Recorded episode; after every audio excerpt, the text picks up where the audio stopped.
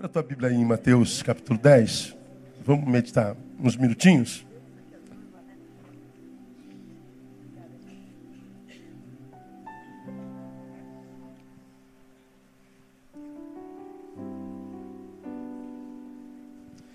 Nós acabamos de casar, um casal. Mas olha o texto que a gente vai ministrar hoje, falando de família. Texto grande, mas eu vou ler só o verso 21 e depois o verso 36 apenas. Mateus 10, 21 e 36.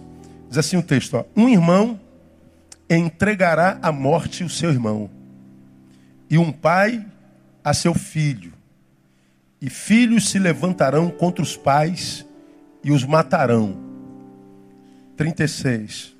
E assim os inimigos do homem serão quem? Os da sua própria casa. Palavra de Jesus de Nazaré. Voltando ao 21. Um irmão entregará a morte a seu irmão, e um pai a seu filho. E filhos se levantarão contra os pais e os matarão. Assim, os inimigos do homem serão os da sua própria casa. Vamos nos situar. Mateus capítulo 10, se você for ver lá no versículo 1, é o capítulo no qual Jesus envia os apóstolos é quando ele comissiona os apóstolos. Chamando assim os doze, deu-lhes autoridade sobre os espíritos imundos para expulsarem, para curarem toda sorte de doenças, enfermidades. No, no, no 5 diz: A estes doze enviou Jesus e ordenou, dizendo: Não ireis aos gentios estranheiros. Tal. É o envio dos doze. Aquele envio culminou aqui. Nós fomos alcançados por causa desse envio também. Nesse envio, Jesus ressalta a perspectiva beligerante da missão para a qual estavam sendo comissionados. Jesus manda os seus discípulos, portanto, a sua igreja, e pega essa mesma igreja representada nos doze, diz assim: olha, a missão que vocês vão cumprir é minha, eu sou Deus. Mas não se iludam imaginando que a missão de Deus no mundo é fácil. Jesus comissiona, ou seja, dá sentido para a vida dos apóstolos, mas não os ludibria, não os engana, não esconde a, a, a vertente beligerante da missão para a qual estavam sendo enviados. Se você é, observar, por exemplo, o versículo 16, olha o que, que Jesus diz: Eis que vos envio como ovelhas ao meio de lobos. Jesus está dizendo: a missão que vocês vão cumprir é como uma ovelhinha que é lançada no meio de lobos. Ora, se a gente pegar literalmente uma ovelha e jogar no meio de lobos, o que, que acontece com a ovelha? Me digam vocês. Ela é estraçalhada. Por quê? Porque a ovelha faz parte da cadeia alimentar do lobo. A vida do lobo é manutenida pela morte da ovelha. Vocês estão sendo lançados portanto, numa missão suicida. Não estão sendo lançados como lobos no meio de ovelhas, como quem diz, vocês serão maioria e serão mais poderosos. Não, vocês serão minoria e serão menos numerosos, menos poderosos. Vocês serão mais frágeis. Aí, nesse mesmo versículo, ele diz, portanto, sedes prudentes como as serpentes, simples como as pombas. Então, para vocês cumprirem a missão, na qual vocês são presa e candidatos à morte o tempo todo, vocês precisam de sagacidade, vocês precisam de esperteza, vocês precisam ser prudentes, mas vocês precisam ser simples, precisam ser humildes. Por quê? Porque a missão é perigosa, pode ser mortal.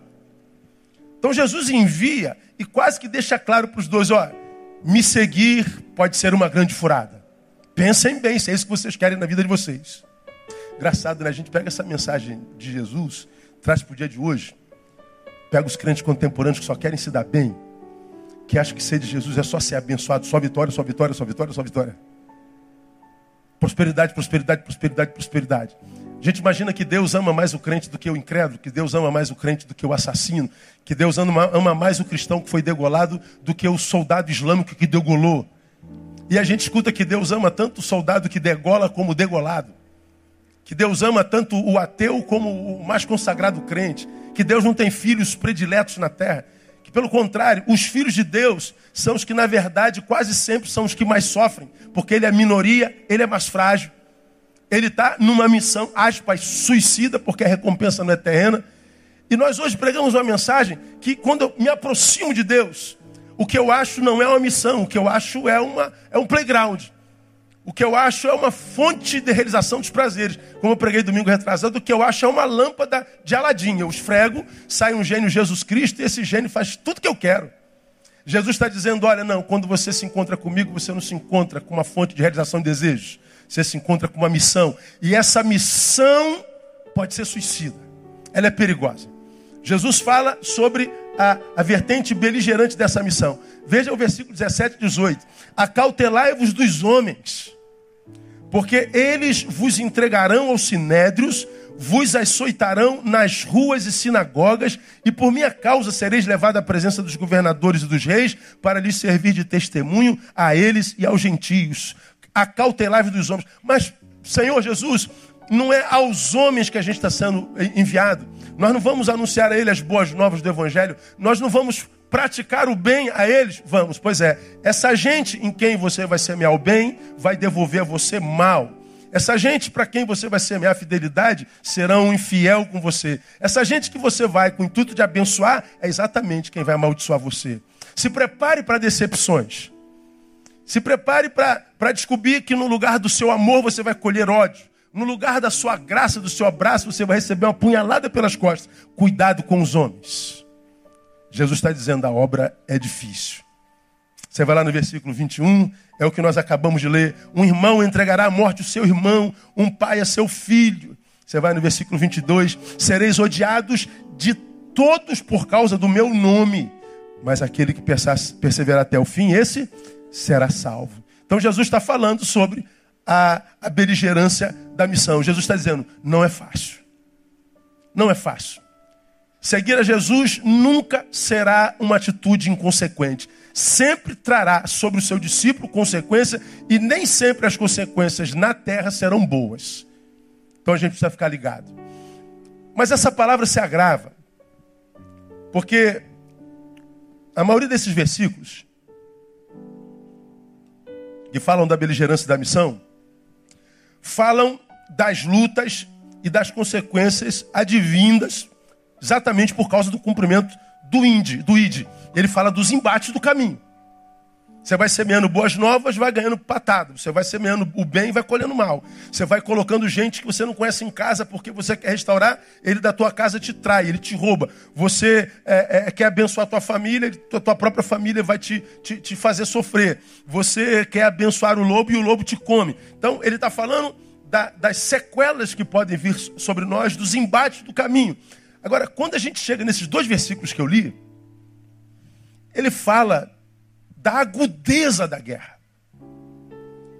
Ele fala do, do ápice do embate. Ele fala da, da, da plenitude da angústia no cumprimento da missão. Porque se você ler todo o capítulo, você vai ver que nós vamos ter problemas para cumprir a missão do Cristo no mundo caído, em todo lugar que a gente vá. Mas ele está dizendo que chega uma hora que essa dor, essa crise gerada pelo cumprimento da missão, chegue em casa.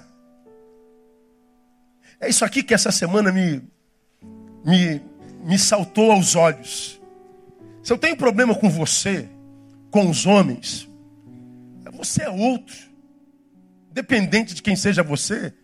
Se não dorme na minha casa, se não carrega meu nome, se não tem o mesmo sangue correndo na veia, você é totalmente outro. Então o que você faz a mim é sempre limitado.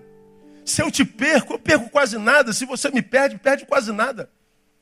Agora, quando essa dor é gerada pelo próprio sangue, quando essa dor é gerada por gente com quem a gente é e dorme, quando essa dor é gerada por gente cujo sangue é semelhante, gente que faz parte do nosso afeto, Jesus está dizendo, é porque você chegou à agudeza da dor. Essa dor já não é mais a dor do caminho, é dor advinda do lugar do repouso. É dor advinda do lugar de se estar. É dor advinda do lugar de se descansar. É dor advinda daquele lugar para o qual a gente deveria voltar depois do cumprimento da missão que foi cheio de luta, de embate. Deveria ser aquele lugar que para o qual a gente volta cheio de sequelas, feridas, e aqui seria o lugar da nossa cura, seria o lugar do nosso descanso, seria o lugar de nós recobrarmos as forças. Jesus está dizendo, pois é, vai chegar uma hora que não só haverá dor no caminho dos embates do ID, mas você também terá dor, sequelas e enfermidades geradas no lugar do repouso. Aí entra a minha questão, meu Deus, se quando eu vou eu sinto dor, e se para onde eu volto eu sinto dor, o que, que a gente faz, irmão? O que, que se faz? Como que se vive? A luta no caminho, a luta no lugar de se estar, a luta no lugar de se descansar. Jesus está falando: haverá um momento em que a vida vai se tornar quase que insuportável. a vida vai se tornar quase inviável. A vida vai se tornar uma coisa pesada de se viver e de se praticar. A vida vai se tornar densa. A vida vai se tornar desesperançosa. Porque se do lado de fora eu tenho embate, do lado de dentro eu tenho embate, para onde eu vou? Como viver? Como sobreviver? Como ter qualidade de vida? Se isso aqui é uma realidade revelada pelo próprio Cristo. Eu gosto disso, irmão. Não porque a gente vai ter embaixo em todo canto, mas porque nós servimos a um Deus que não nos engana. Um Deus que não nos ilude. Se nós queremos nos autoiludir, amém. Problema nosso. Mas Deus nunca nos ilude. Ele não nos deixa no engano. Ele não deixa alguma mensagem, alguma verdade é, sobranceira diante de nós. Ele é, diz como é, diz como será e diz assim: se você quer entenda primeiro, antes de você começar, para que você não seja é, parado no meio do caminho. Ele fala da beligerância da missão. Quanto eu vou, eu estou em guerra. Mas ele está dizendo que essa guerra ela vai chegar a um ápice, ela vai ter um, um pico de agudez. E é quando essa dor chegar na nossa casa, ou seja, no lugar do nosso repouso. Daí vem a necessidade de aprendermos a ler o nosso tempo a diagnosticar o nosso tempo, a nossa geração, para que nós possamos sobreviver a ela. Bom, no ano passado, 2016, superamos o número de divórcios no Brasil que tinha sido ápice em 2015. Mais de 341 mil divórcios, o maior número de toda a história. Isso acontece fora e dentro do rebanho de Jesus dentro do rebanho de Jesus acontece um divórcio, que você já me ouviu falar aqui há muitos anos atrás, que na minha concepção ainda é pior do que esse divórcio legal. Aquele divórcio que João, que é casado com Maria, descobriram que já não tem mais casamento nenhum, em comum só tem o sobrenome, o endereço. Vocês agora não se amam mais, vocês estão se fazendo mal. Vocês não são mais a cura do outro, vocês são a doença do outro. Vocês não compartilham mais vida, vocês só negam vida ao outro. Vocês não compartilham futuro nem presente, porque o passado fez mal. Então, esse passado continua no presente exercendo poder. Então, vocês estão se fazendo mal. Bom, João e Maria descobrem que se continuar assim eles vão morrer. Eles então se separam, vão diante do juiz, e aí ele vai para lá, ele vem para cá. Esse é o divórcio legal. Entre nós, os discípulos do Cristo, acontece um divórcio pior. Que divórcio é esse? É aquele casamento que, igual o do João e da Maria, acabou. Nós não nos amamos mais, nós não temos vida sexual, nós não temos segredos compartilhados, nós não dialogamos, nós não temos mais afeto nenhum para o outro, nós não temos absolutamente nada que venha de lá para cá ou daqui para lá. A única coisa que nós temos em comum é o endereço ainda E quando nós chegamos nesse endereço, ele vai para um lado, ela vai para o outro. Não há mais casamento, não há mais essa, essa questão do côncavo e o convexo, aquela coisa que se encaixa, aquilo que de, de ambos é feito um. Não, nós não temos mais isso. Temos o endereço e temos o sobrenome. Quando a gente chega nesse endereço, a gente se separa. Ou seja, esse casamento já não existe mais, mas não passou pelo divórcio legal, todavia viveu o que eu chamo de divórcio emocional. É aquele tipo de casamento que acaba, mas dura para sempre. Há casamento aí dentro dessa casa? Não. Mas acabou o casamento? Não. O que, que é aí? Uma farsa. O que, que é aí? Uma mentira. É casamento? Não. Tem amor? Não. Tem afeto? Não. Tem carinho? Não. Tem conluio? Não. O que, que tem? Nada. Nome e sobrenome. Sobrenome e endereço, melhor dizendo. É o casamento que acaba, mas dura para sempre. Se nós fôssemos ou pudéssemos mensurar os casamentos que acabaram, mas que continuam durando, e se pudéssemos numerar, mensurar esse, esse divórcio emocional e unirmos ao divórcio legal, eu tenho plena certeza que o número de divorciados seria maior do que o de casados.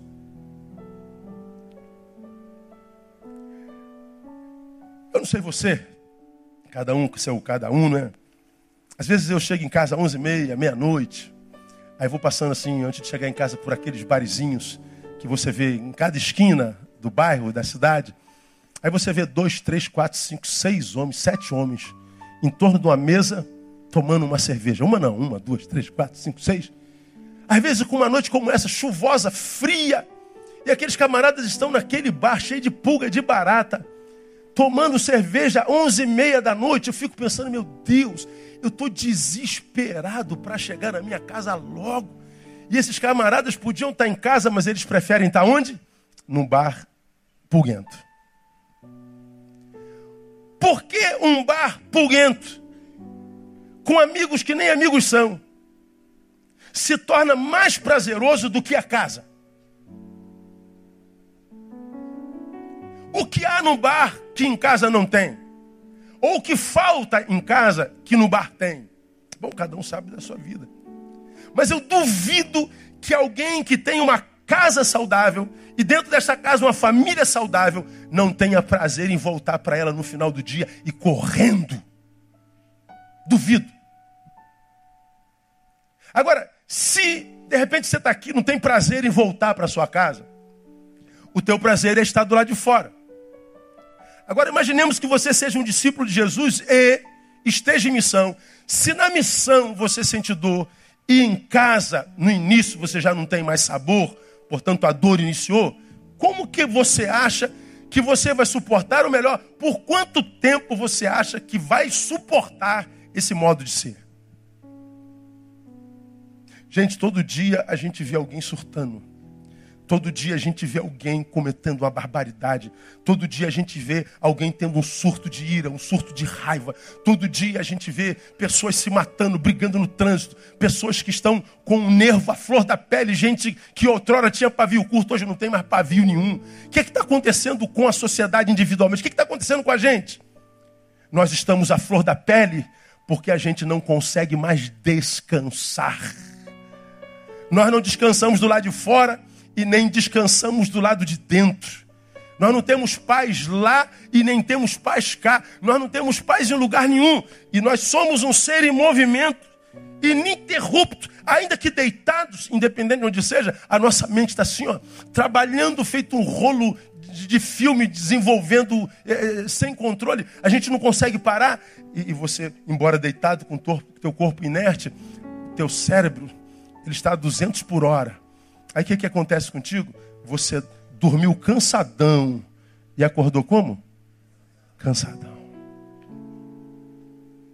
Um dia, uma semana, um mês, duas semanas, três meses, um ano. Cansado, cansado, cansado. Nós não temos mais paz em lugar nenhum. Como que se vive esse tempo assim?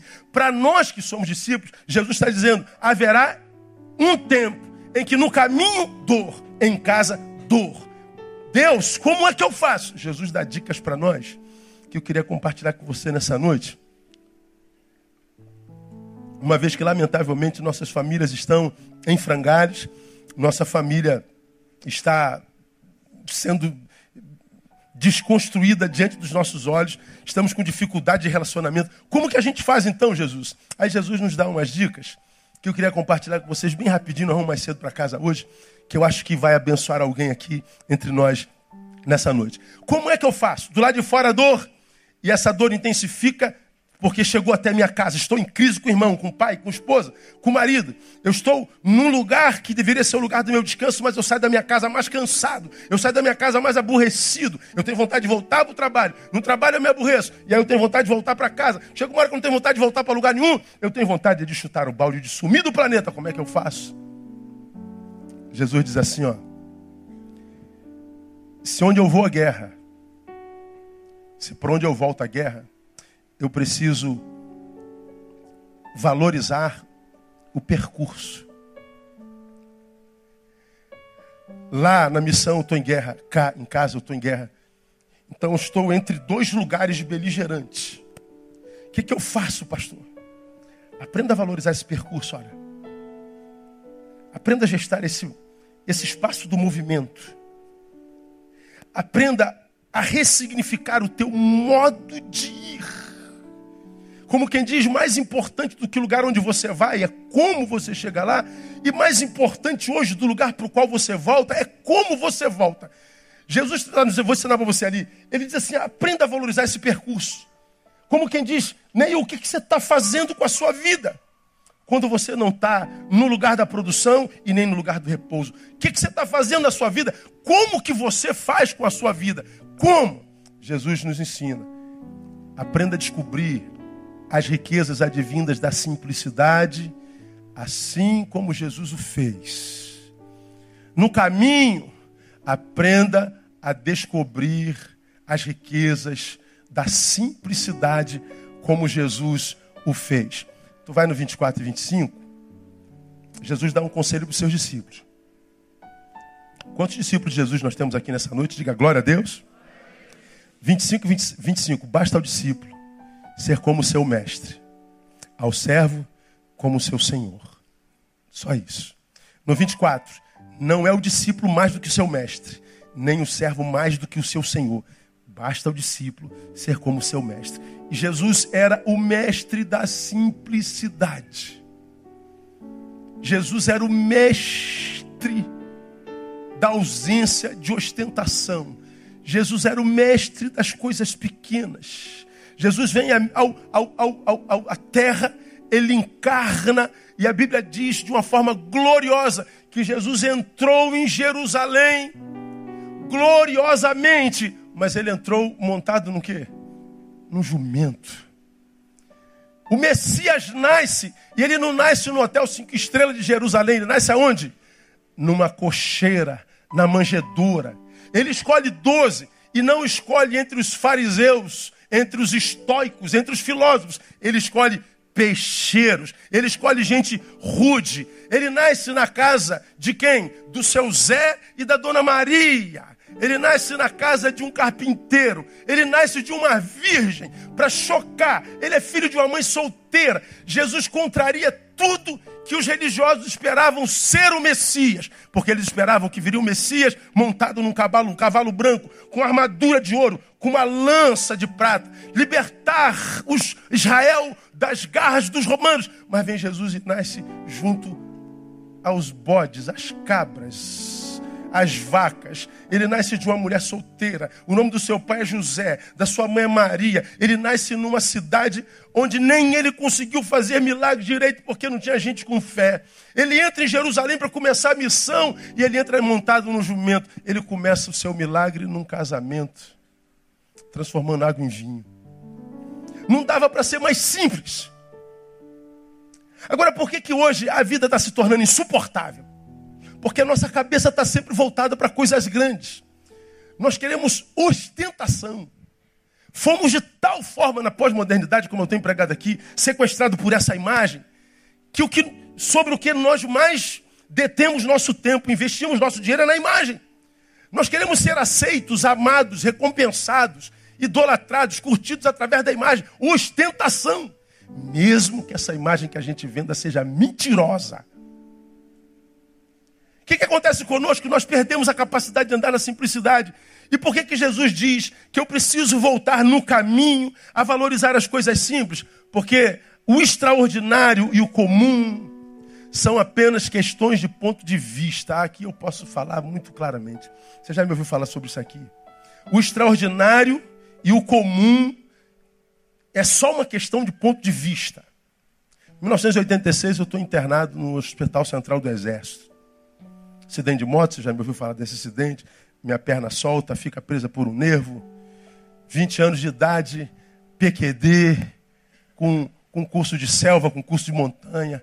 O cara estava bombado, malhado, com energia no corpo, para fazer o que você quisesse.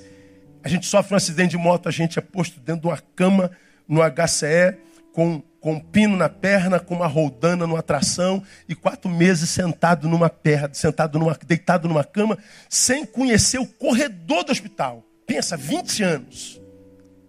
Eu me lembro, porque foi minha maior universidade, minha maior escola, o lugar onde eu mais aprendi na minha vida foi aqueles quatro meses em cima de uma cama. Eu me lembro como se fosse hoje de manhã. O meu sonho naquela cama. Eu via meus colegas de internação, eu não conhecia o corredor, passando de cadeira de roda no corredor. Eles iam para lá, às vezes faziam é, corrida de cadeira de roda. O outro internado andava com aquele, com aquele, aquele, aquele bagulho que segura o soro. Como é que é o nome daquilo? Ó, o soro aqui, na veia, e ele ia para outro quarto falar com os amigos. E aí, brother, como é que você está? Beleza? E aí, como é que você está? Tudo bem? Eu vi aquele cara com o soro na mão, andando no corredor. Eu falei, gente, que vida maravilhosa. Como eu queria carregar esse soro, andar para lá e para cá. Qual era o sonho do jovem deitado numa cama há quatro meses? Meu sonho era estar numa cadeira de roda. Por que, que eu queria estar numa cadeira de roda? Porque eu ia poder trafegar no hospital. O que, que era extraordinário para o jovem inerte na cama? O extraordinário era uma cadeira de roda. Agora, para quem está sentado na cadeira de roda, o que, que um cara da cadeira de roda mais deseja? Ficar em pé. Extraordinário para mim é ficar em pé. Mas por que, que extraordinário para você é ficar em pé? Porque eu estou sentado na cadeira de roda há muito tempo. Para ele estar na cadeira de roda é um castigo, é uma vida maldita, é uma desgraça. Qual o teu sonho, cadeirante? Ficar em pé. Uma vez que eu fiquei em pé, qual é o sonho de quem quer ficar, que ficou em pé? Eu quero andar. E aí você sofreu um acidente, ficou meses deitado, foi para a cadeira de roda, não consegue andar pela primeira vez. Depois de alguns anos ou meses, o doutor fala assim: vamos lá, Neil, fica em pé. Aí você fica em pé, mas você está sem andar muito tempo. Dói tudo, você tem medo de quebrar de novo, de se machucar, até que você dá o primeiro passo e o sorriso brota nos teus lábios. Meu Deus, eu dei um passo, eu dei uma caminhadinha.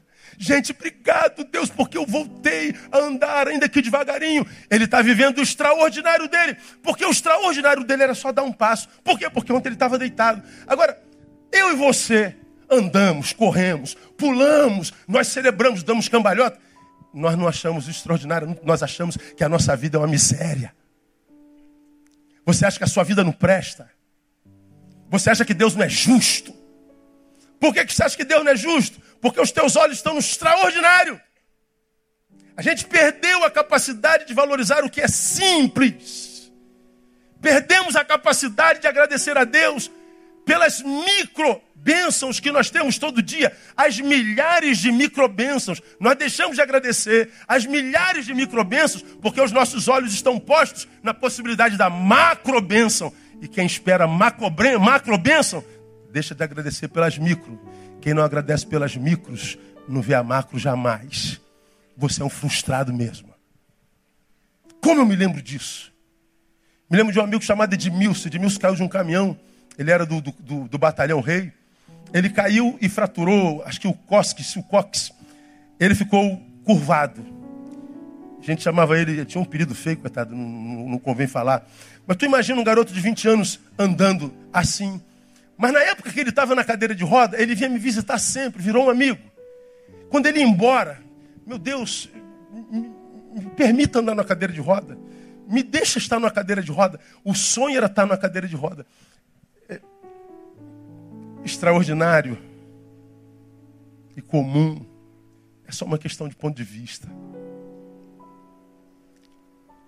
Poderia compartilhar mais experiência.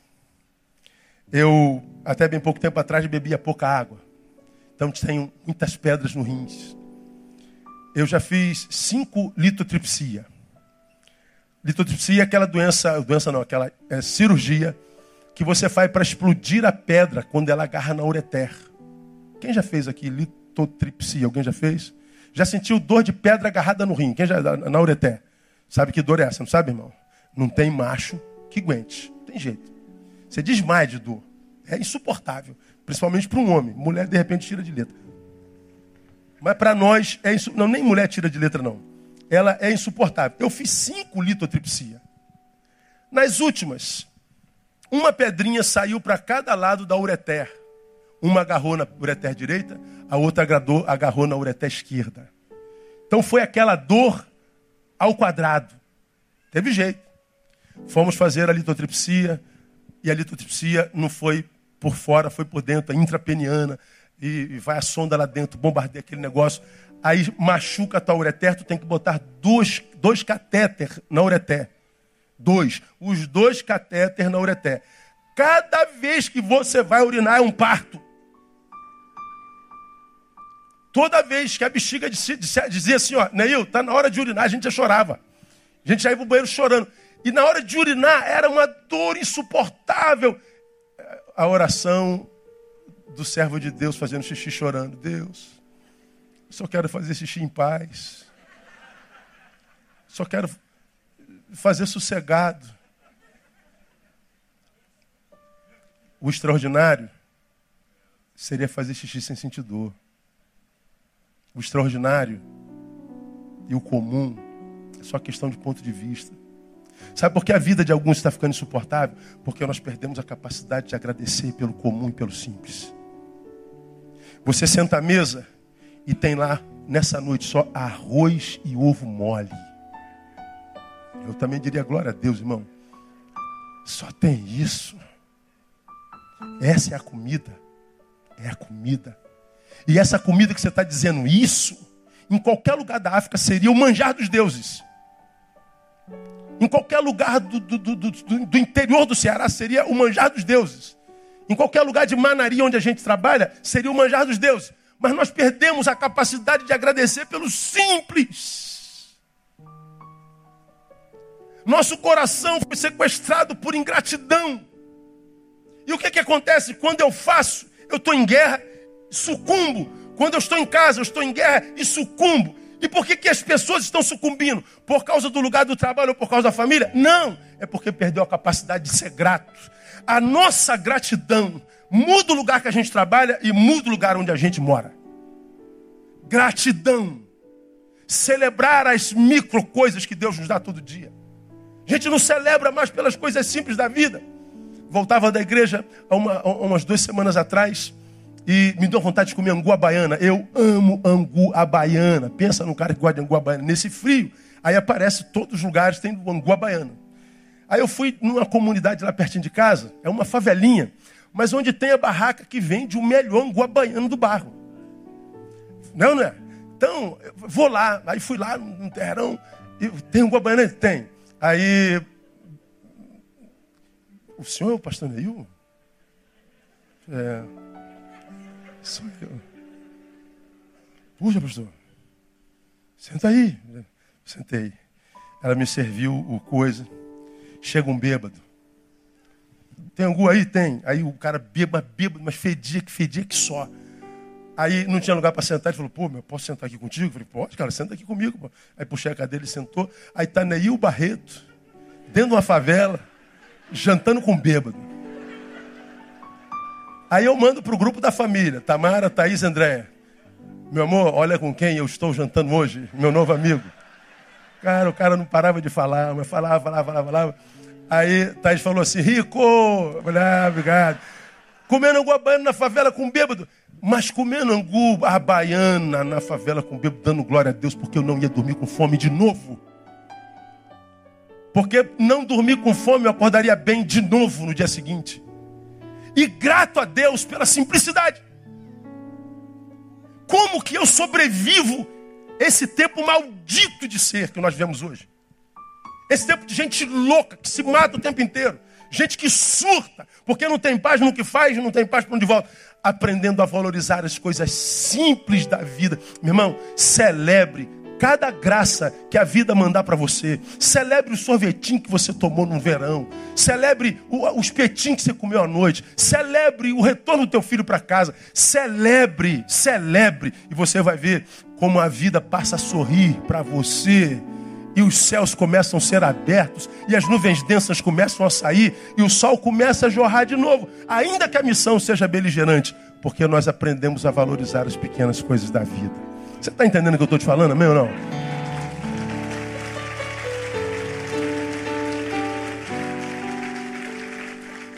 Descubra as riquezas advindas da simplicidade, assim como Jesus fez. Nós precisamos fazer isso. Há um texto que eu queria ler com você de Rubem Alves. Vê se está aí, Panel. Ele fala sobre simplicidade e felicidade. Não sei se chegou lá. Chegou. É um, é um texto grandinho, mas eu acho que vale a pena. Tem quem não gosta de poesia, tem quem não gosta de ler, mas se tu não gosta, lamento por você. Mas você que gosta, presta atenção no que Rubem Alves escreve sobre simplicidade e felicidade. Pediram-me que escrevesse sobre simplicidade e sabedoria. Aceitei alegremente o convite, sabendo que, para que tal pedido me tivesse sido feito, era necessário que eu fosse velho. Os jovens e os adultos pouco sabem sobre o sentido da simplicidade. Os jovens são aves que voam pela manhã, seus voos são flechas em todas as direções, seus olhos estão fascinados por dez mil coisas. Querem todas, mas nenhuma lhes dá descanso. Estão sempre prontos a de novo voar. Seu mundo é o mundo da multiplicidade. Eles a amam porque nas suas cabeças a multiplicidade é um espaço de liberdade. Com os adultos acontece o contrário. Para eles, a multiplicidade é um feitiço que os aprisionou, uma arapuca na qual caíram. Eles a odeiam, mas não sabem como se libertar. Se para os jovens a multiplicidade tem o um nome de, de se para os jovens, não, não, não, perdi.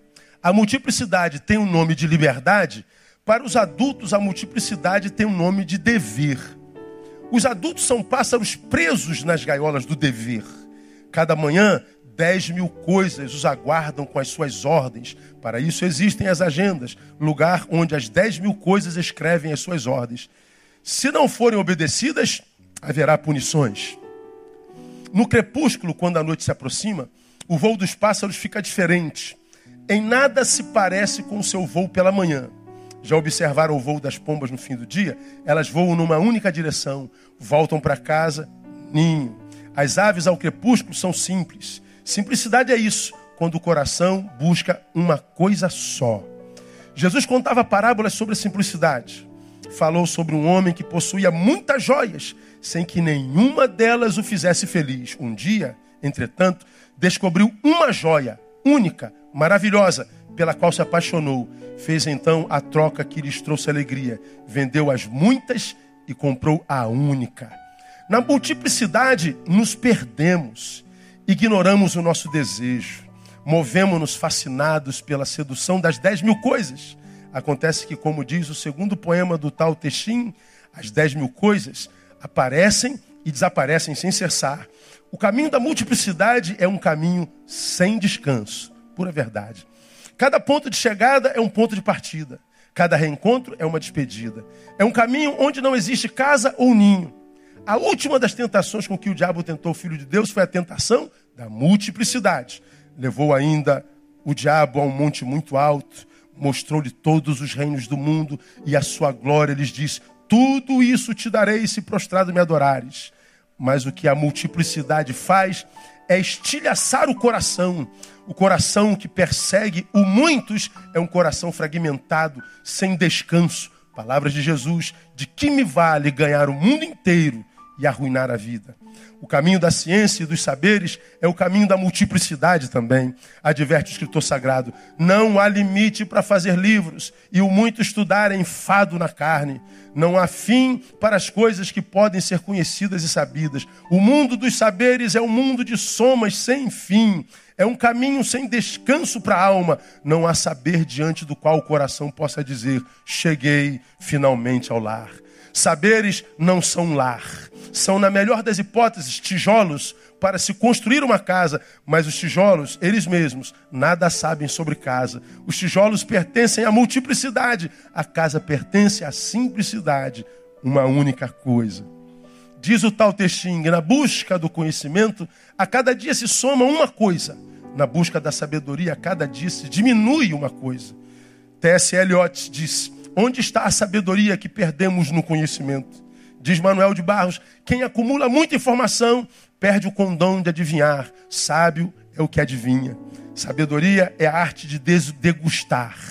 Sobre a sabedoria, Nietzsche diz o seguinte: a palavra grega que designa sábio se prende etimologicamente a sápio, ou saboreio, sapiens, o degustador, Sísifos, o homem do gosto mais apurado.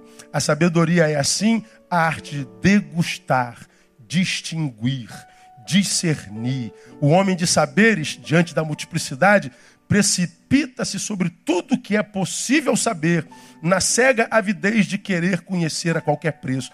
Mas o sábio está à procura das coisas dignas de serem conhecidas. Imagine um buffet sobre a mesa enorme da multiplicidade, uma infinidade de pratos. O homem dos saberes, fascinado pelos pratos, se atira sobre eles, quer comer de tudo. O sábio, ao contrário, para e pergunta ao seu corpo: de toda essa multiplicidade, qual é o prato que vai lhe dar prazer e alegria? E assim, depois de meditar, escolhe um. A sabedoria é a arte de reconhecer e degustar a alegria. Nascemos para alegria. Não só nós, diz Bachelard, que o universo inteiro tem um destino de felicidade. Vinícius escreveu um lindo poema com o título Resta. Já velho, tendo andado pelo mundo da multiplicidade, ele olha para trás e vê o que restou, o que valeu a pena. Resta esse coração queimando como um círio numa catedral em ruínas. Resta essa capacidade de ternura, resta esse antigo respeito pela noite, resta essa vontade de chorar diante da beleza. Vinícius vai assim, contando as vivências que lhe deram alegria, foram elas as que restaram.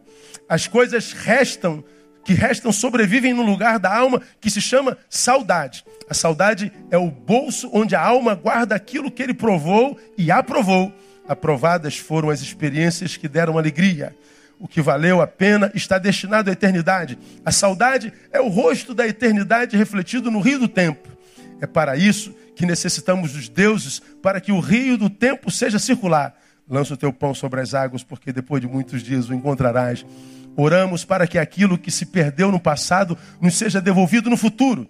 Acho que Deus não se incomoda se nós o chamássemos de eterno retorno, pois é só isso que pedimos dele: que as coisas da saudade retornem. Está terminando. Ando pelas cavernas da minha memória. Há muitas coisas maravilhosas. Cenários, preste atenção. Lugares, alguns paradisíacos, outros estranhos e curiosos. Viagens, eventos que marcaram o tempo da minha vida, encontros com pessoas notáveis. Mas essas memórias, a despeito do seu tamanho, não me fazem nada.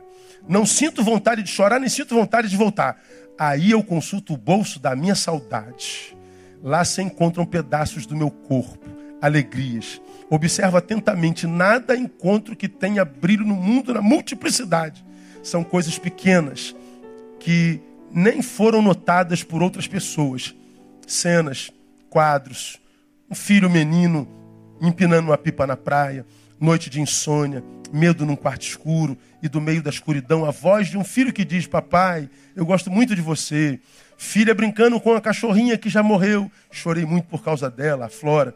Menino andando a cavalo antes do nascer do sol, em meio ao campo, perfumando de capim e gordura. Um velho fumando um cachimbo, contemplando a chuva que cai sobre as plantas, dizendo: Veja como estão agradecidas. Amigos, memórias de poemas, de histórias, de músicas.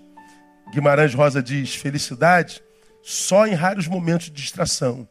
Certo, ela vem quando não se espera em lugares que não se imagina, dito por Jesus. É como o vento, sopra onde quer, não sabes de onde vem nem para onde vai. Sabedoria é arte de provar e degustar alegria quando ela vem. Mas só dominam essas artes aquele que tem a graça da simplicidade, porque a alegria só mora nas coisas simples. Esse poema me abençoou tanto essa semana. Não há felicidade na multiplicidade. Irmãos, a minha agenda é uma loucura. A tua agenda é uma loucura. Você está aqui preocupado, alguns de vocês, de repente, olha para a hora, porque amanhã você tem que acordar cedo, tem um milhão de coisas para fazer. É estudar, é trabalhar, é atender, é rever, é pagar, é entrar na fila e voltar aqui. Nessas nossas multiplicidades, nós vamos perdendo a capacidade de olhar a beleza da flor, de perceber o canto do pássaro, de sentir a gota da chuva tocando na nossa pele, de pisar na grama. Nós vamos perdendo aquilo que de fato dá sabor na vida. Muitas vezes nós estamos sentados à mesa com o nosso melhor amigo, mas a multiplicidade dos nossos celulares nos afastam dele, ainda que ele esteja a meio metro de mim. Me, me rouba do seu conteúdo, mesmo que eu esteja a 30 centímetros da sua boca enquanto ouvido. E nós, embora do lado de gente amada, nós não percebemos que o que traz vida é o amor dessa gente que amamos. Mas nós estamos dissipados em multiplicidade de afazeres. Perdemos a capacidade da simplicidade. Nós estamos nos matando. Nós somos uma sociedade que, portanto, comete um suicídio processual. Nós estamos nos matando devagarinho. Se você tivesse a capacidade de fechar os seus olhos agora e lá na tua infância, lá atrás. Tente trazer uma memória da tua infância que te gera alegria. Você vai ver que essa memória é memória de uma coisa simples. Não é memória de você saltando de paraquedas com teu pai. Não é memória de você estar ao pé da Torre Eiffel em Paris. Não é memória de você estar sentado ao pé da Estátua da Liberdade em Manhattan. Não. Você vai ver que são memórias simples. Quem sabe sentado à beira do rio com teu pai. Você sabe a memória mais afetiva que eu tenho de meu pai, eu já falei isso aqui. Meu pai é. Aí. Quem, quem conheceu Adão Barreto aqui? Tem gente aqui, monte de gente conheceu. Meu pai era mais calado que eu, imagine. Eu sou quase mudo. Meu pai era mudo ao quadrado. Eu e você somos de um tempo que nossos pais batiam mais na gente do que acariciavam. Eu, né? Quem apanhou muito dos pais aqui? Deixa eu ver. Quase todo mundo. Qualquer coisa era pancada, era surra. Tu odeia teu pai por isso, sim ou não? Pô, tem saudade no velho, não tem? Honra o velho, não honra? Tudo era pancado, meu irmão. Chamou de você surra. Disse mais surra. E a gente apanhava. Afeto, carinho, cabecinha, mãozinha na cabeça, meu campeão bacana. Não tinha isso. Nossos pais não sabiam fazer isso. Tiveram vida dura demais. Eu amava meu pai com intensidade tão grande e, e, a lembrança que eu tenho do afeto de meu pai. Meu pai chegava em casa às 5 horas, jantava às 7, via o Jornal Nacional às 8, depois do Jornal Nacional ia dormir. Meu pai não falava nada. Meu pai usava pijama comprido. Eu nunca vi a perna de meu pai, para você ter uma ideia. Morri com essa curiosidade. Como é a perna do meu? Tem cabelo na perna do meu pai? Como é que é aquilo lá? Ele não usava. A lembrança que eu tenho de afeto de meu pai, meu pai sentado no sofá depois do Jornal Nacional, ele, ele apertou meu joelho assim, ó. Tudo bem, filho? Ele me tocou. Só isso. Falei, caramba, meu pai me tocou. Eu tenho, eu daqui a 30 dias eu faço 51 anos. E o toque no joelho de meu pai me abençoou até hoje. Só viajei com a minha família na infância uma vez, devia ter uns 12 anos, que foi para um Sesc de Petrópolis. E eu tenho a memória do Sesc de Petrópolis até hoje. São momentos onde não se precisou gastar dinheiro, não se precisou ostentar. Traga à memória as memórias que te fazem bem. Veja se não são recheadas de simplicidade. Vai lá atrás. Faça sua análise. Lembra do teu pai, da tua mãe, lembra da tua avó, do teu avô, daquela casinha lá na roça, do, do, do frango com quiabo dela, lembra? Lembra de você correndo, o cachorro correndo atrás de você. Você invadiu a casa do vizinho para roubar manga, e o cachorro veio atrás de você. Ó, são as memórias que te trazem vida. É a simplicidade. Irmãos, a vida está densa, está pesada, você dorme mal, você chega ao final do dia mal e acorda mal. Nós não acreditamos em mais nada, em mais ninguém. Como eu falei de manhã, você não acredita em presidente, senador, em deputado, em pastor, em polícia. Você não acredita no vizinho, você não acredita em mais ninguém. Você desconfia de tudo, de todos. Você não confia nem em si mesmo. Portanto, as relações são cada vez mais impossíveis. Como que a gente sobrevive, pastor? Se na missão eu estou em guerra, se em casa eu estou em guerra. Aprenda no trajeto valorizar as pequenas coisas. Sobreviverão os que não precisarem de ostentação. Sobreviverão os que se satisfizerem com satisfazerem com, com, com, com as pequenas coisas. Fora isso, ah, vão perder mesmo. Somos um candidato à loucura. Somos um candidato à explosão. O que mais que a gente faria a exemplo de Jesus. Jesus diria para os seus discípulos: não se esqueça do caráter passageiro das coisas que dizemos possuir na terra, inclusive famílias. Tudo que nós temos na terra é passageiro. Quando Jesus diz que um irmão entregará à morte o seu irmão, um pai ao seu filho, os inimigos serão da sua própria casa. Toda manhã, quando você abre o jornal, você está vendo um marido matando uma esposa. Um, um, um, como aconteceu aí há um mês atrás, a avó criou o neto porque a filha morreu no parto. E essa mãe que morreu deixou bens para esse filho cuja avó cuidou. Só que a, a, a avó era que usufruía do bem. Tem um nome lá para isso. Só que quando o garoto chegasse aos 18 anos, todos os bens da avó iriam para o menino. O que, que a avó fez? Matou o neto. E matou com a ajuda dos dois filhos, os tios. Falou, meu Deus, mataram um neto por causa de uma casa. Ela é presa. E o repórter entrevista. Como que a senhora faz uma coisa dessa com seu neto? Eu criei esse moleque de 18 anos, eu vou dar tudo de graça para ele?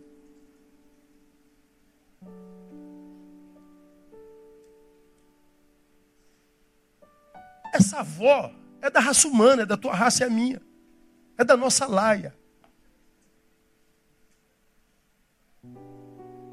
É o marido que maltratou a mulher a vida inteira, a mulher dá o grito de alforria, ele mata a mulher, se não vai ser minha, não vai ser de ninguém, morre. É o filho matando o pai por herança. Duas filhas mandaram sequestrar o pai em Curitiba. E mandaram matar, porque descobriram que o pai tinha um seguro de alguns milhões de reais.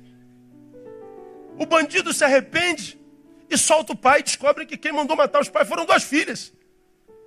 Por causa de um milhão de reais. Jesus diz assim: sim, é a sua família, é o seu copo, é a sua garrafa, é o seu carro, é a sua casa, é o seu emprego, é a sua saúde, tudo passageiro. Tudo passageiro. Viva com intensidade o que você tem, o que possui, mas lembra, nós podemos perder. As coisas mudam, se transformam. Portanto, Jesus está dizendo que o espírito com o qual nós temos que passar pelo planeta é o espírito do desapego. A força que deve reger a nossa vida é o desapego. Por isso que ele diz, depois que diz, se alguém vir, quer vir após mim, negue-se a si mesmo, tome a sua cruz e me siga. Aí ele diz no versículo seguinte, porque quem perder a sua vida, por amor de mim, achá-la-á. Mas quem quiser ganhar a sua vida, perdê-la. Jesus está dizendo, aprenda a caminhar pelo planeta desapegado. Nada do que você tem deve ser visto como algo eterno, como algo imperdível, porque senão quando a dor chegar e a perda acontecer, ocorrer, você não consegue se levantar nunca mais. Eu costumo dizer, irmão, página, o Evangelho foi o meio que Deus usou para nos ensinar a perder e não para ganhar. A gente imagina que o Evangelho é a força de Deus para que a gente vença sempre. Não, o Evangelho é poder de Deus para nos ensinar a perder. Porque não há na vida quem vença sempre.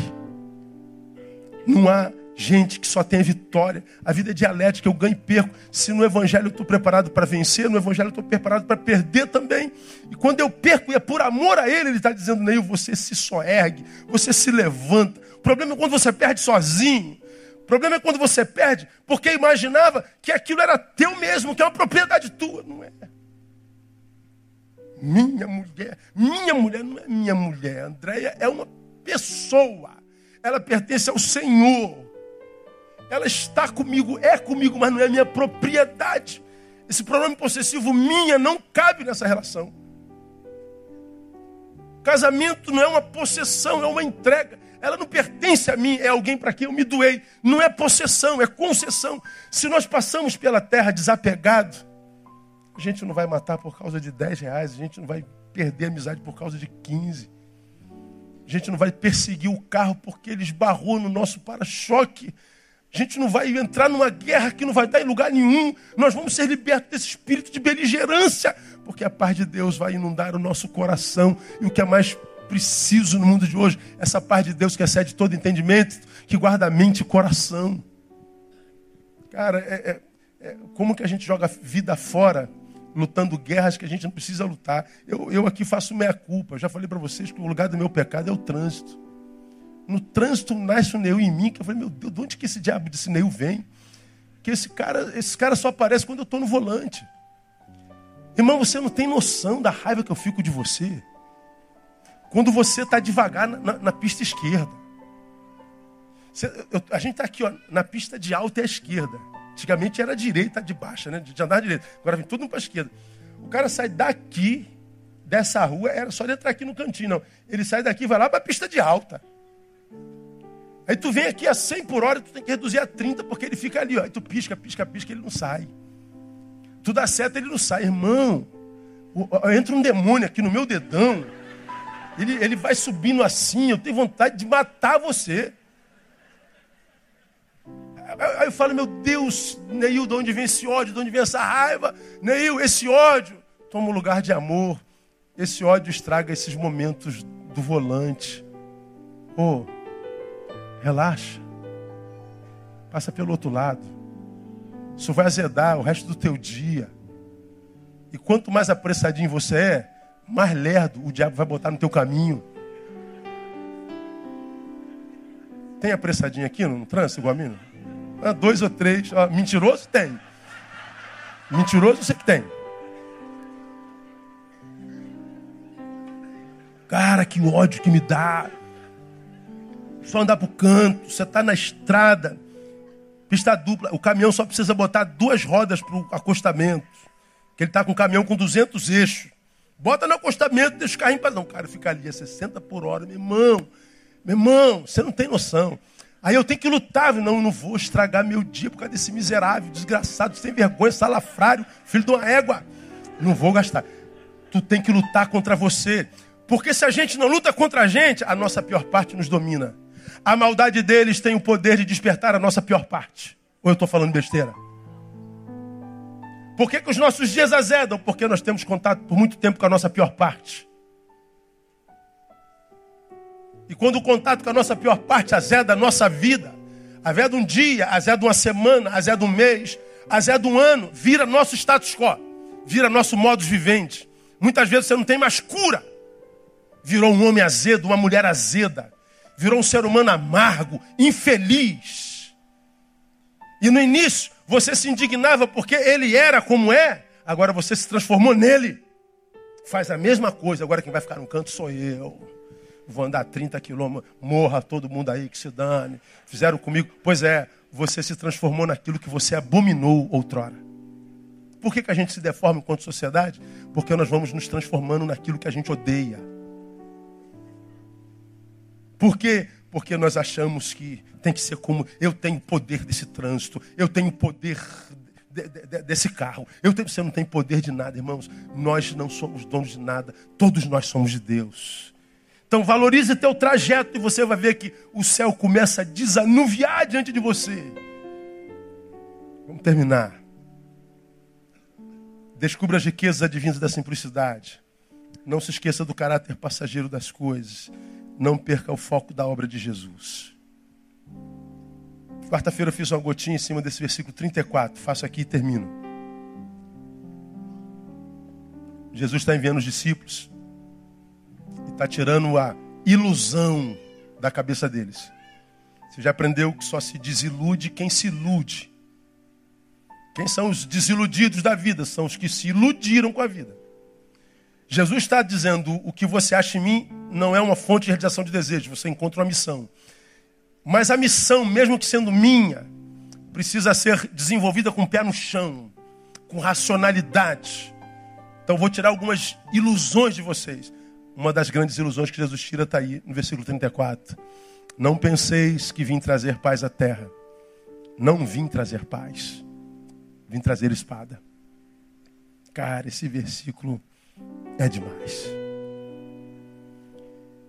Porque Todos nós temos a sensação de que eu agora estou servindo a Jesus, então Ele vai gerar paz na minha casa, no meu trabalho, paz nas minhas relações, paz na minha geografia, paz na, no, no meu pedacinho de terra. Aí a gente tem guerra, guerra, guerra, guerra, guerra, guerra, guerra, guerra, guerra. E a gente se desilude. Poxa, tu não é o príncipe da paz. Pois é, ele é. Mas ele está dizendo para mim e para você que não aprende a viver qualidade de vida na ausência da paz. Você não vive porque eu deixei de ser príncipe da paz. Você não vive porque você é um desiludido, você é um iludido. Você está pensando que eu vim trazer paz à terra. Ele está dizendo que não veio trazer paz para a minha geografia. Não é para a terra, Neil.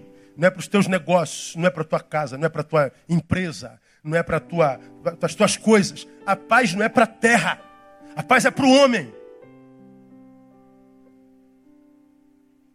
As miríades de anjos, quando vieram anunciar o nascimento do Salvador, ele disse: Glória a Deus nas maiores alturas e paz na terra aos homens. E que tipo de homens? De boa vontade. A paz é para o homem, não é para a terra. A paz é para mim, não são para as minhas coisas, não é para as minhas coisas. Ele está dizendo aí, a terra jaz no maligno. A terra perdeu a capacidade de relacionamento. A iniquidade aumentou, o amor esfriou. O que sobra é ferro com ferro se afiando. É dor. A terra é isso aí. Então não imagine que eu vou trazer paz para a tua terra, que eu vim a planeta teu Não, eu vim gerar paz em você a despeito da guerra que a terra vive. E mais, essa paz é só para quem nessa terra tem boa vontade para com o próximo. Porque se você é dos que ficam do lado esquerdo, empisinando a vida do outro, você também não tem paz, não. A paz é para o homem, não é para a terra. Por que tantos crentes que abandonam a palavra, abandonam a Deus? Porque a minha vida está em frangalhos, minha vida está uma desgraça. Pois é, essa desgraça muitas vezes foi construída por você mesmo. Você foi o diabo que transformou isso nisso. Então não tem como mudar isso se você não mudar. Agora, essa mudança que você quer do lado de fora, primeiro tem que acontecer do lado de dentro. A paz é para o homem. Então não preciso ter tudo no lugar para ter paz. Porque se eu tenho paz produzida pelo lugar, essa paz não pode ser a paz de Deus, porque a paz, essa paz é justificável. A paz de Deus excede todo entendimento. A paz dele é diferente da que o mundo dá. Você já aprendeu isso aqui. Deixa-vos a paz, a minha paz vos dou, não vos dou como o mundo dá. Qual é a paz do mundo? A paz do mundo é exatamente essa que encontra na terra. É aquela paz que você sente depois que você acaba de pagar aquele carnê do teu carro de 72 vezes. Pagou a parcela 72. Ai, graças a Deus. Acabei, irmão. Ó, oh, paz. Quando você acabou de respirar, chega a conta de luz. O quê? É, acabou a paz. A paz do mundo é essa paz que é produto da terra. Pagou a conta. Resolveu o problema com a mulher. Até chegar a próxima briga.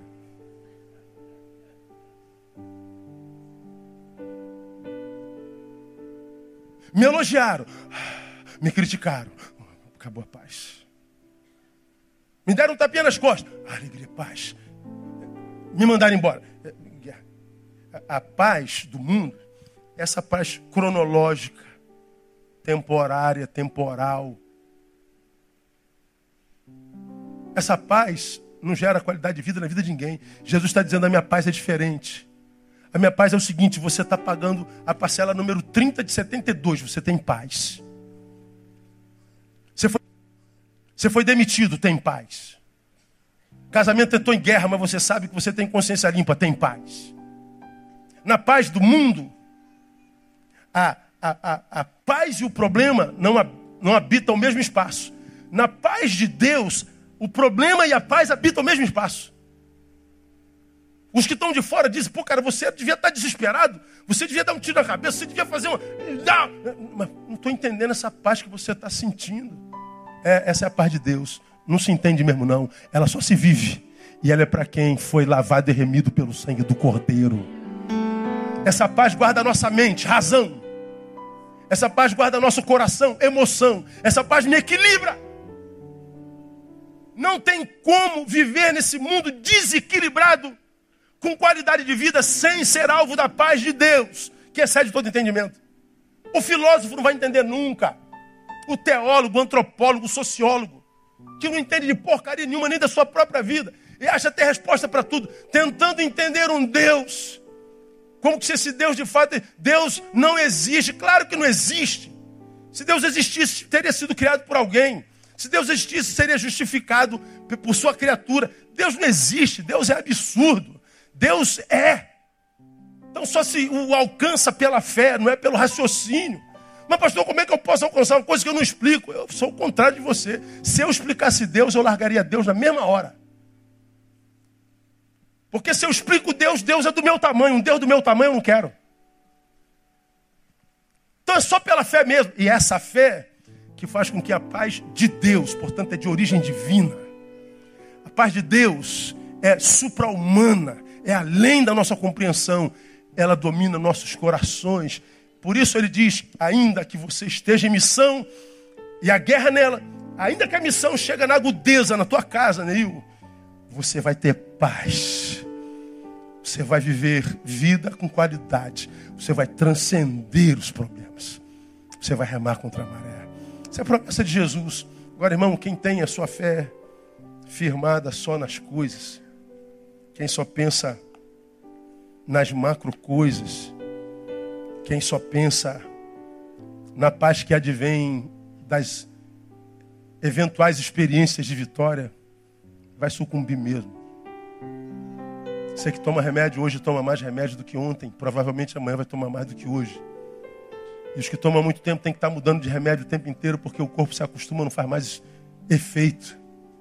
Você já mudou de uma religião, duas religiões, três religiões já mudou cabelo, já mudou não sei o que, botou seio, tirou seio, botou glúteo, tirou glúteo. Vai mudando tudo sempre na imagem, mas a imagem não consegue chegar ao âmago. E a gente continua vazio. Era vazio feio, agora é vazio bonito. Era vazio pobre, é vazio rico. Era vazio em Realengo, é vazio no, no Leblon. Porque é dentro. Se a tua esperança é só nas coisas terrenas, olha para a terra e vê se há esperança.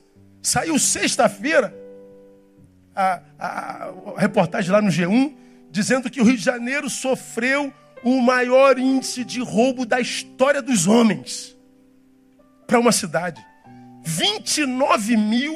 29.213 roubos no mês no Rio de Janeiro. Foram 773 roubos por dia, 32 roubos por hora. Quem é que já foi assaltado? Não precisa levantar a mão, não. Quem é que tem medo de ser assaltado? É, é, nós estamos piorando. 60 mil assassinatos em 2016. 165 assassinatos por dia. Que esperança nisso? Como que você pode ficar em paz? Como que você pode ser equilibrado num tempo como esse? Você pega a reportagem dos policiais que foram presos agora. O policial sobe o morro e diz assim: a banca de, de, de droga agora é nossa, não vai pagar, vaza daqui, vagabundo. E o policial está vendendo droga. O policial empresta a farda para o sujeito, empresta o carro para o bandido. Como que a gente pode ter esperança nessa terra? Quem vai proteger a gente? Como que a gente vai manter equilíbrio? Irmão, só em Jesus de Nazaré. Se o Senhor não guardar a cidade em vão, vigia sentinela.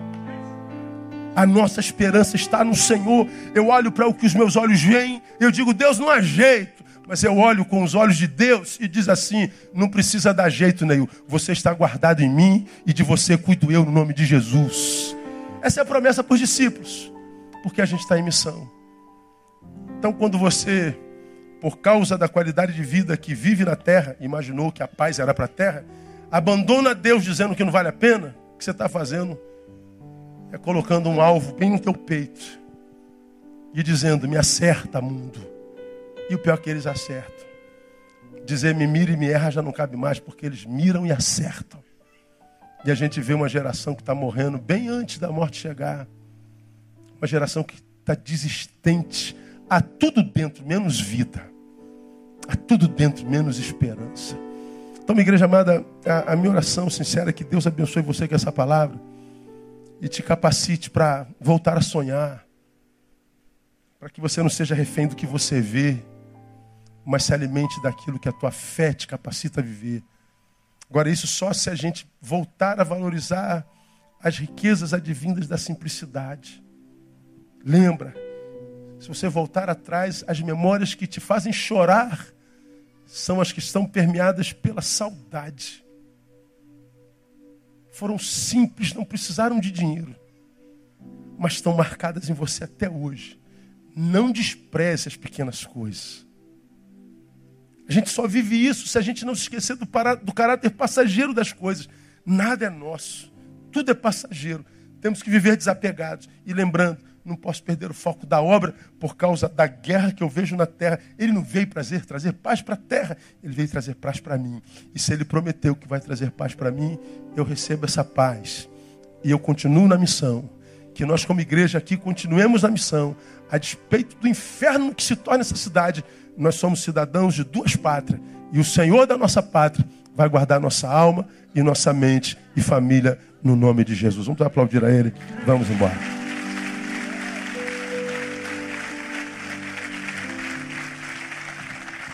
Vamos ficar em pé? Chega até aqui, vida. Não existe nada melhor. Queria desafiar você antes de você ir embora. Estamos terminando. Tenta trazer à memória aí uma, um fato lá da tua infância, sei lá, com teu pai, com tua mãe, com teu avô. Pensar num umzinho. Pensa numzinho que que está aí tatuado na tua alma como saudade. Pensa num, pensa num, faz umas forcinhas aí, só, só uma forcinha. Tente voltar lá atrás. Deixa eu ver o que eu me lembro que me, me faz bem lembrar. Você vê, eu me lembro da mão do meu pai no meu joelho. Olha que coisa quase ridícula, né? Mas um toque. O que, que te vem à memória que te faz bem? Você pode estar aqui, ó, ter 70 anos, tu tem memória lá atrás. Pode ver que essa memória não tem a ver com dinheiro, não tem a ver com coisas grandiosas, coisas simples. Quantos se lembram de alguma coisa? Que levanta a mão, deixa eu ver. Acho que todos nós nos lembramos. São as coisas que geram vida na, na vida da gente. Que as nossas multiplicidades não nos atrapalhem de ter um foco, uma coisa. Porque quando a gente faz muita coisa, não fica coisa nenhuma dessas muitas em nós. Quando a gente foca numa coisa, ou seja, na principal, essa coisa marca a gente como se essa coisa fosse tudo que a gente precisasse. Nosso problema é a multiplicidade.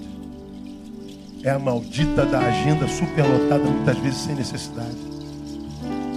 Que a gente possa voltar à simplicidade, que nessa simplicidade haja espaço para Jesus de Nazaré.